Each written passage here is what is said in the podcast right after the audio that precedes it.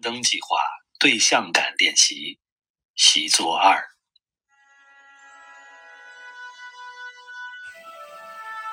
听着李直的话，正是郑一心的绝望。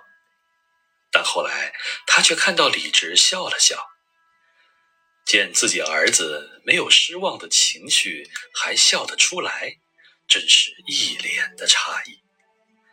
李直一直不太机灵，被人欺负着，但也不是傻的，怎么听到要去做仆人还笑得出来呢？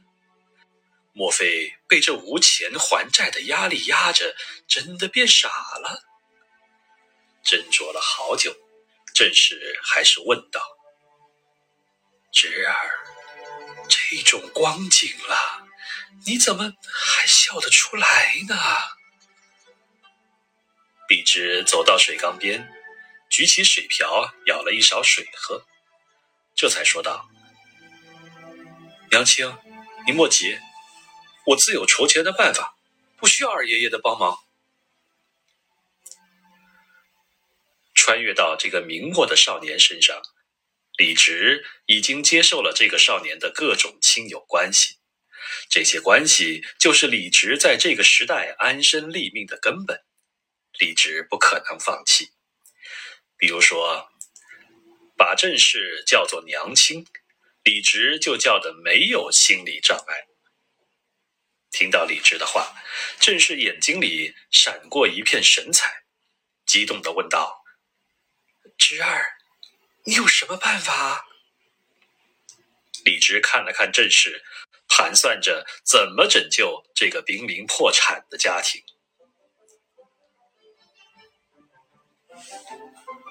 穿越前，李直是一个经验丰富的工业设计师。所谓工业设计师，就是为工业产品设计外观和整体结构的。因为这个工作，李直接触过各种各样的工业产品。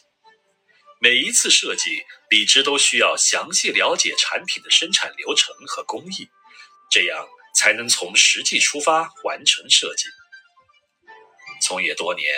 李直对很多现代产品的生产都了如指掌，小到儿童用透明橡皮擦，大到山寨品牌的自行车，李直接过不少案子，细细了解过他们的构造和生产流程。虽然大多数现代产品都要求完整的配套的工业体系，不可能凭空生产，但有一些产品制造方法简单。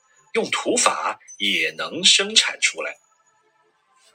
穿越到明末，李直的知识刚好可以大展身手。凭借这样的知识，李直相信自己可以改变李家的命运。娘亲，你莫要担心，我自然有办法。等我做出来，你便知道了。正是有些不相信的看着李直，这个被人称为呆呆傻傻的孩子，什么时候说过这么自信的话语？但出于对自己孩子的信心，正是似乎又相信了一些。娘亲，你就安心的在家里等着吧，我自然会把钱筹出来的。听到李直的话，正是有些高兴。且不说这令人绝望的情景里，因为李直的话有了一些希望，令人振奋；就说自己这素来呆呆傻傻、一天到晚说不出一句话的儿子，现在会说安慰人的话了，这也是令人高兴的事情。李直不说，郑氏也不再问，只低头走回堂屋里，继续坐在了织机的面前。见郑氏回了堂屋，李直放下了水瓢。明代男尊女卑，既然父亲李成已经去世，李直又已经成年，便是李直当家了。家里还剩下五贯铜钱，都在李直的保管下。李直在袖子里攒着一罐铜钱，一边寻思着做些什么赚银子还钱，一边往院子外面的马路上走去。走出院子，没走几步，李直就看见熟悉的一男一女从前面走过来。翠和，你等等我，你怎么不理我呀？听到叫唤，李直转头看去，看到迎面走来一个令人心动的美丽身影。那女孩十六七岁的年纪，头上挽着桃尖顶髻，上身穿着大红的钩花棉袄，下身穿着一件素白纱绢绿花裙，脚上踩着丝绣雕花弓鞋，明艳动人，恐怕是天津卫城里。有数的美人，正是崔相公家的女儿崔和。崔相公是个生员，也就是秀才，地位超然。他家里经营着南阳的香料买卖，是东城井边坊里有数的富户。崔和身后跟着他的丫鬟菊儿。明末社会风气开放。妇女们甚至会在节日中结伴夜游，尽情欢笑。到了庙会集会的时候，妇女们更是可以单独出游。崔和在商人聚集的井边坊长大，倒也没有被理论上的程朱礼教约束，时不时就带着丫鬟溜出来逛逛。走在崔和后面的那个少年，十七八岁样子，身材瘦长，头戴一顶东坡巾。皮衣下面穿着一件雕缎直坠，长得颇为俊俏，只是那瘦长的脸上带着一股阴损之气，少了一份男儿的浩然。这人是东城井边坊里的萧家长子，名叫萧光伟。萧家经营南阳的珍珠买卖，也颇有些资财。李直家里欠的银子。就是和萧家借的。崔和和萧光伟和李直一个街坊长大，年龄相仿，都是儿时的玩伴，彼此十分熟悉。此时，崔和和萧光伟虽然前后走着，但那崔和明显不太搭理在后面追逐的萧光伟，走得飞快，直到看到李直走了出来。看见李直走出来，崔和停下了脚步。笑着说道：“李直，听说你去借钱了？”李直点了点头，答道：“没有借到。”崔和瘪了瘪嘴，好奇问道：“借不到钱，你家院子就要被人拿走抵债了，你家三口人怎么办啊？”看了看好奇的崔和，李直淡淡说道：“我二爷爷说。”要是我筹不到钱，就为我和李兴做保，做仆人去呗。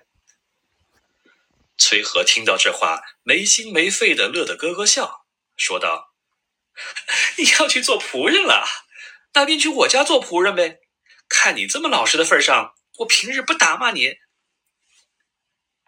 虽然李直从小就呆呆傻傻的，但崔和一直不讨厌李直。把李直的呆傻说成是老实，在这种语境下，也算是照顾李直的情绪了。这几句话的时间，后面的萧光伟已经追了上来。这萧光伟素来喜欢崔和，崔和却不太待见他。此时他见崔和笑着和李直说话，脸上一阴，便要冲李直发作。李直，你还有脸在这儿嬉闹啊？还有三个月。你欠我家的银子，那可就要到期了。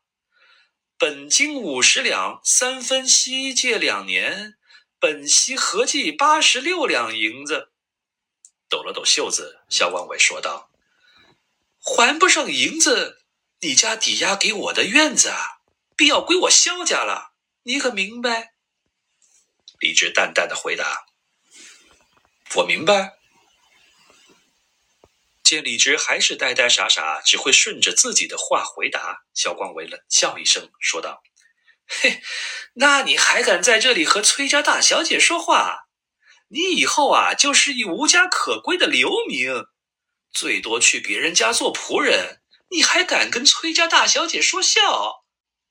崔和听到萧光伟东拉西扯，扯到自己身上，不让李直和自己说话，眼睛一瞪，正要骂萧光伟。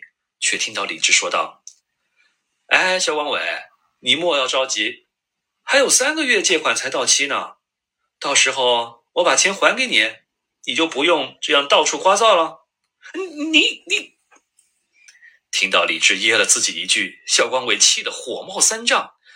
这就要流落街头的下等人，还敢在自己面前装大，这让肖光伟十分不爽，骂道：“你你莫要托大，你你得罪了我，到时候收房子，我可跟你不客气啊！你都要收我家房子了，事情做绝，还怎么和我客气不客气？”又被李直噎了一句，肖光伟有些跟不上节奏，脸上气得发红起来。这傻傻的李直什么时候变得这么机灵了？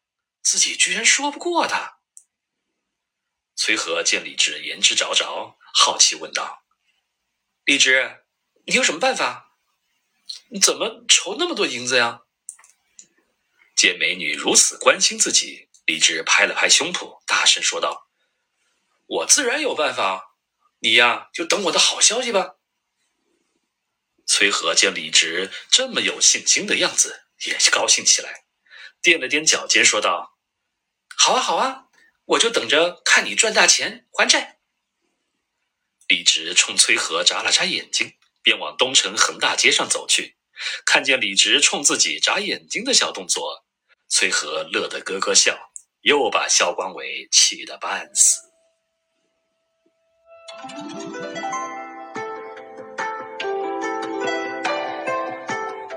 您刚才收听的是由环腔月演播的长篇小说《明末工程师》。